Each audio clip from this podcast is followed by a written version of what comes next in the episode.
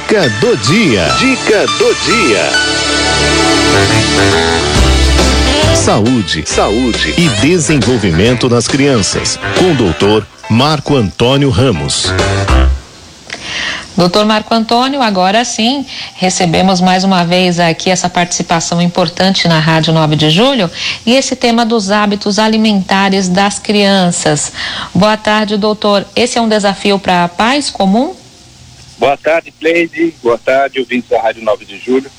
E agora, né, depois das férias, né, você sabe que férias é um período de, de relaxamento nesses, nessas, uh, nesses parâmetros alimentares, né?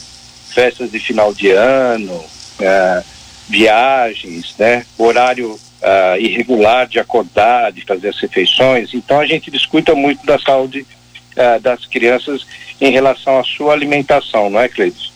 Sim, com certeza, doutor. E os pais que deixam as crianças escolher desde uma idade muito pequena e chega, vai num restaurante de shopping, alguma coisa, já vi muito isso, né? Filho, eu falo que você quer comer. Como é que o senhor entende esse comportamento? É, é, a alimentação saudável, Cleide, começa dentro da nossa casa, né? É vendo o que os nossos pais fazem de alimentação que eles oferecem para a gente, que a gente vai carregar essas informações para o resto da vida. Então, cabe aos pais essa responsabilidade, né? Devemos uh, orientar os nossos filhos, não só uh, em outras áreas da educação, mas também na alimentação. A alimentação é fundamental desde os primeiros os primeiros uh, dias de vida, né? A gente sabe a história do leite materno exclusivo, né? Que é importante para as crianças e também depois eh, da idade pré-escolar e idade escolar. E o que é comum hoje em dia é isso mesmo que você falou, né, eh, né Cleide? Substituir uma alimentação saudável por alimentação processada, né? Que é aquela alimentação uh, de lanchonete, de shopping, né?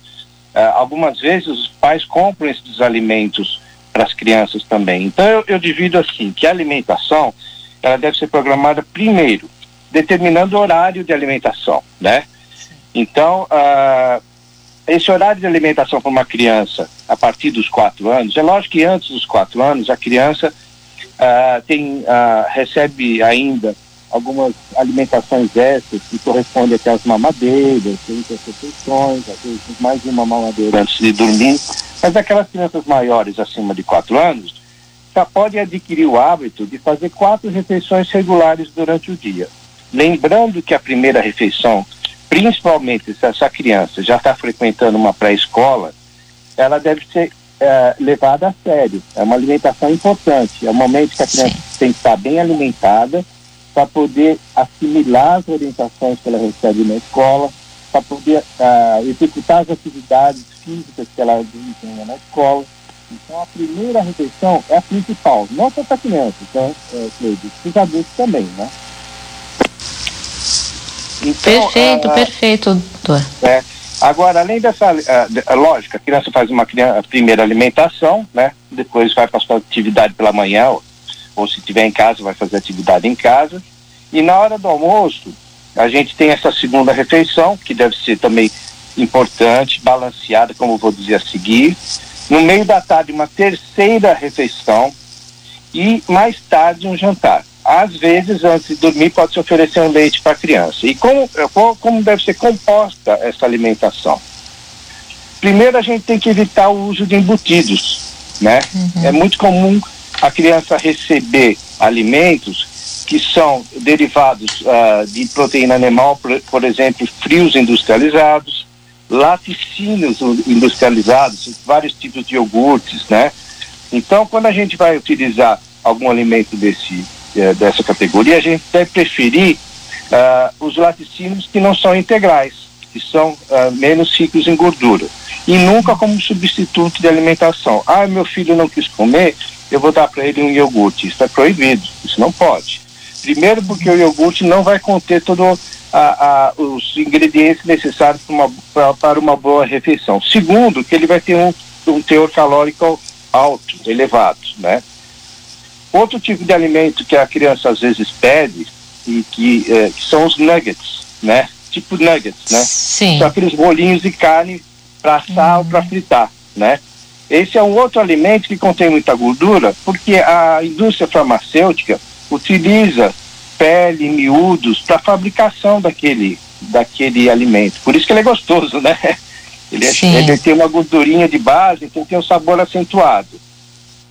Outro alimento que uh, uh, deve ser, se possível, substituído são as frituras, né? E a gente sabe que a fritura pior é aquela fora de casa. Então, eu vou dar o um exemplo de uma coxinha, né? Então, a gente vai comer uma coxinha. Ela pode ter sido bem feita, a massa bem feita, mas ela foi uh, processada na hora do seu cozimento num óleo que recebeu várias coxinhas e várias vezes durante o dia. Quer dizer, quem está fritando aquela coxinha está utilizando provavelmente o mesmo óleo. Toda vez que, uma, que um alimento é processado, ele libera aquela gordura do alimento. Então, aquele óleo vai ficando mais carregado de gordura animal durante o dia. Né? Uhum. Então eu diria assim que a primeira coxinha frita é melhor do que a última durante o dia, né? Porque aquele óleo Sim. já está cheio de gordura, tá né? com óleo limpo ainda. Com óleo limpo, né? Então, evitar esse tipo de alimento. Deixar para fazer de vez em quando em casa, todo mundo gosta disso. Né? A gente, é, é importante a gente saber assim, estabelecer uma dieta saudável não é proibir os alimentos gostosos, né? Não é proibir uma pizza ou um, um lanche de alguma de algum uh, lanchonete famosa ou uma esfirra, né? Um, pode tudo isso, só que isso distribuído muito bem durante a, a semana, né? Uhum. Porque se na segunda a gente come uma fritura, na terça uma pizza, na quarta um, um embutido, veja isso durante a semana, como existe um acúmulo de substâncias indesejadas na nossa alimentação, né? Sim, outro doutor. fator, é, outro fator importante também é aumentar os vegetais na nossa alimentação. O que são os vegetais? Verduras, legumes, né? Tubérculos e as frutas, né? Esses são alimentos saudáveis e que devem ser colocados em alguma das, alimenta alguma das refeições durante o dia. O ideal fosse até colocado após o almoço e no lanche da tarde, mas teria suficiente uma fruta. E no almoço e no jantar, fazer uma composição de de, de, do prato para a criança que contenha mais ou menos 40% de carboidrato, mais ou menos 40% de vegetais, né, legumes e verduras, e 20% de proteína animal. Isso é um prato bom, é um prato que cumpre mais ou menos aquela história da pirâmide alimentar, né? Uhum. Então, se o almoço e o jantar forem uh, uh, projetados, calculados para serem feitos desta forma, oferecidos dessa forma para os nossos filhos, eles vão ter um aporte calórico adequado, uma quantidade de proteína adequada e isentos desses outros alimentos que são nocivos à nossa saúde. Muito bem, doutor. O senhor está falando e eu estou pensando aqui que a criança ela é movida, claro, pelo exemplo, né? E o senhor falando aí, eu acho que tem muitos pais têm que se reeducarem no, também no sentido da alimentação, porque a criança vai copiar. Eu conheço, por exemplo, uma criança que ela só gosta de macarrão. Isso. Então, ela, o prato dela quer macarrão todos os dias. Eu conheço Exato. filho de uma outra, de outros pais que ele, ele não toma água ele, uhum. ele chora para tomar Coca-Cola ao invés de tomar água. E tem Isso. cinco anos de idade. Exato, exato. Então, tudo é muito bom, tudo é muito gostoso de se fazer, desde que na hora certa e na quantidade certa, né? O refrigerante deixar para as refeições de final de semana, né? Sim. Por que não comemorar uma refeição, brindar uma refeição junto com a família, tomando um refrigerante? Durante a semana, água ou suco natural, né? Uhum. E você disse muito bem, né? As crianças são seletivas. Em pediatria a gente chama o termo de seletividade. Então, existem fases naturais que ela vai querer um alimento mais fácil, um alimento mais uh, fácil de, de, mastigar, mais uh, fácil de. Uh, mais apetitoso, né? Que contenha um, um sabor mais suave, né? Então, ela vai geralmente para o macarrão, para os miojos, né? E aí cabe aos pais utilizarem estratégias para acrescentar nesse alimento que ela já está seletiva outros alimentos processados por eles. Por exemplo, uh, uh, fazer um creme de uh, um creme, um molho à base de proteína, legumes e verduras para acrescentar nesse macarrãozinho. E com o tempo, a criança vai voltar a se interessar por esse sabor e ela e os pais vão conseguir substituir aí assim o, o macarrão pela batata, pelos legumes, pelo arroz, pelo feijão, né? Então existe uma fase sempre a gente como pais tem que sempre fazer algumas transições, né? Porque a criança tem essa essa coisa da seletividade mesmo, né? Uhum. Mas dá para corrigir, viu, Cleide? Dá sim, basta que os pais se empenhem para isso. Sim. Agora, doutor, o senhor percebe, é, eu acho que isso é até é um fenômeno, não é? Na questão da obesidade das crianças pequenas, né? Até os 10 anos de idade, por conta dessa rotina do pai não conseguir acompanhar e acabar fazendo más opções, né? A obesidade hoje é uma doença que atinge as crianças? Atinge uma porcentagem muito grande de crianças.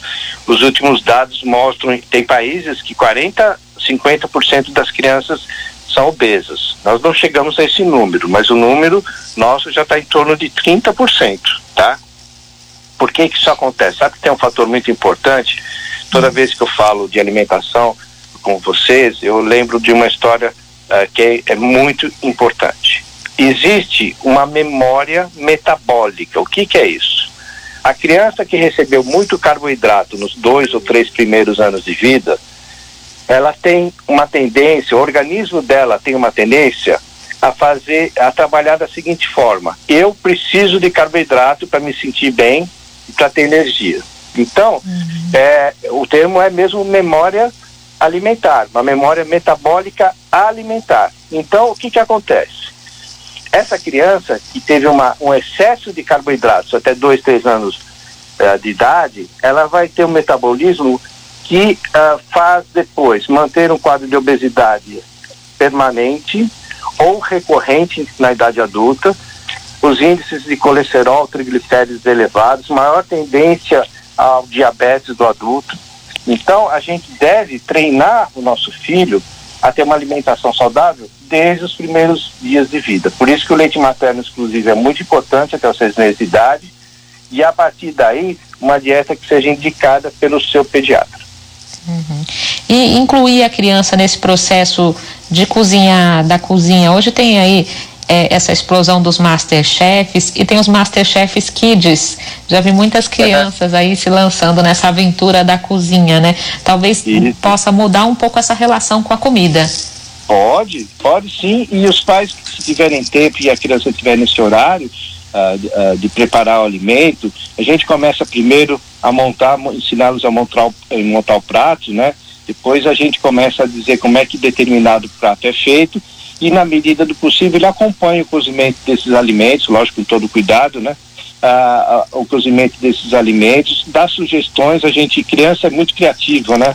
A gente Verdade. tem que aceitar a sugestão ah, vou colocar um pedaço de banana aqui no feijão. Vamos colocar, vamos ver como é que fica. Aí você desperta o interesse da criança por, pela alimentação, ela vai querer provar, a criança é muito, ela, ela, ela é muito, uh, ela quer, uh, se interessa muito pelo que ela faz, né? Então ela faz um prato, ela vai querer que todo mundo como, experimente um pouquinho do que ela fez, né? Brincar de cozinhar, né? Então não é só menina que precisa brincar de cozinhar, né? Os meninos também podem ter um brinquedinho que fale sobre alimentação, uma panelinha, alguma coisa que eles brinquem de fazer alimentos desde pequeno. Tudo isso está relacionado a uma alimentação saudável depois na vida adulta. Uhum. E agora com o retorno das aulas também, né? Tem que pensar nessa nessa lancheirinha, né? De maneira que eles não não tenham acesso também tão fácil a outros alimentos na cantina da escola e tudo, e preparar, né, pensar essa alimentação das crianças na escola.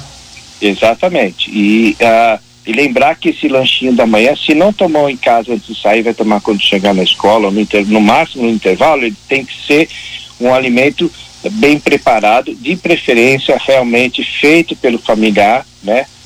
Porque é, a criança precisa desse alimento para absorver as, a, o conhecimento que lhe foi oferecido na escola. Sem se alimentar direito, ele não vai ter o aproveitamento desejado na escola. Perfeito.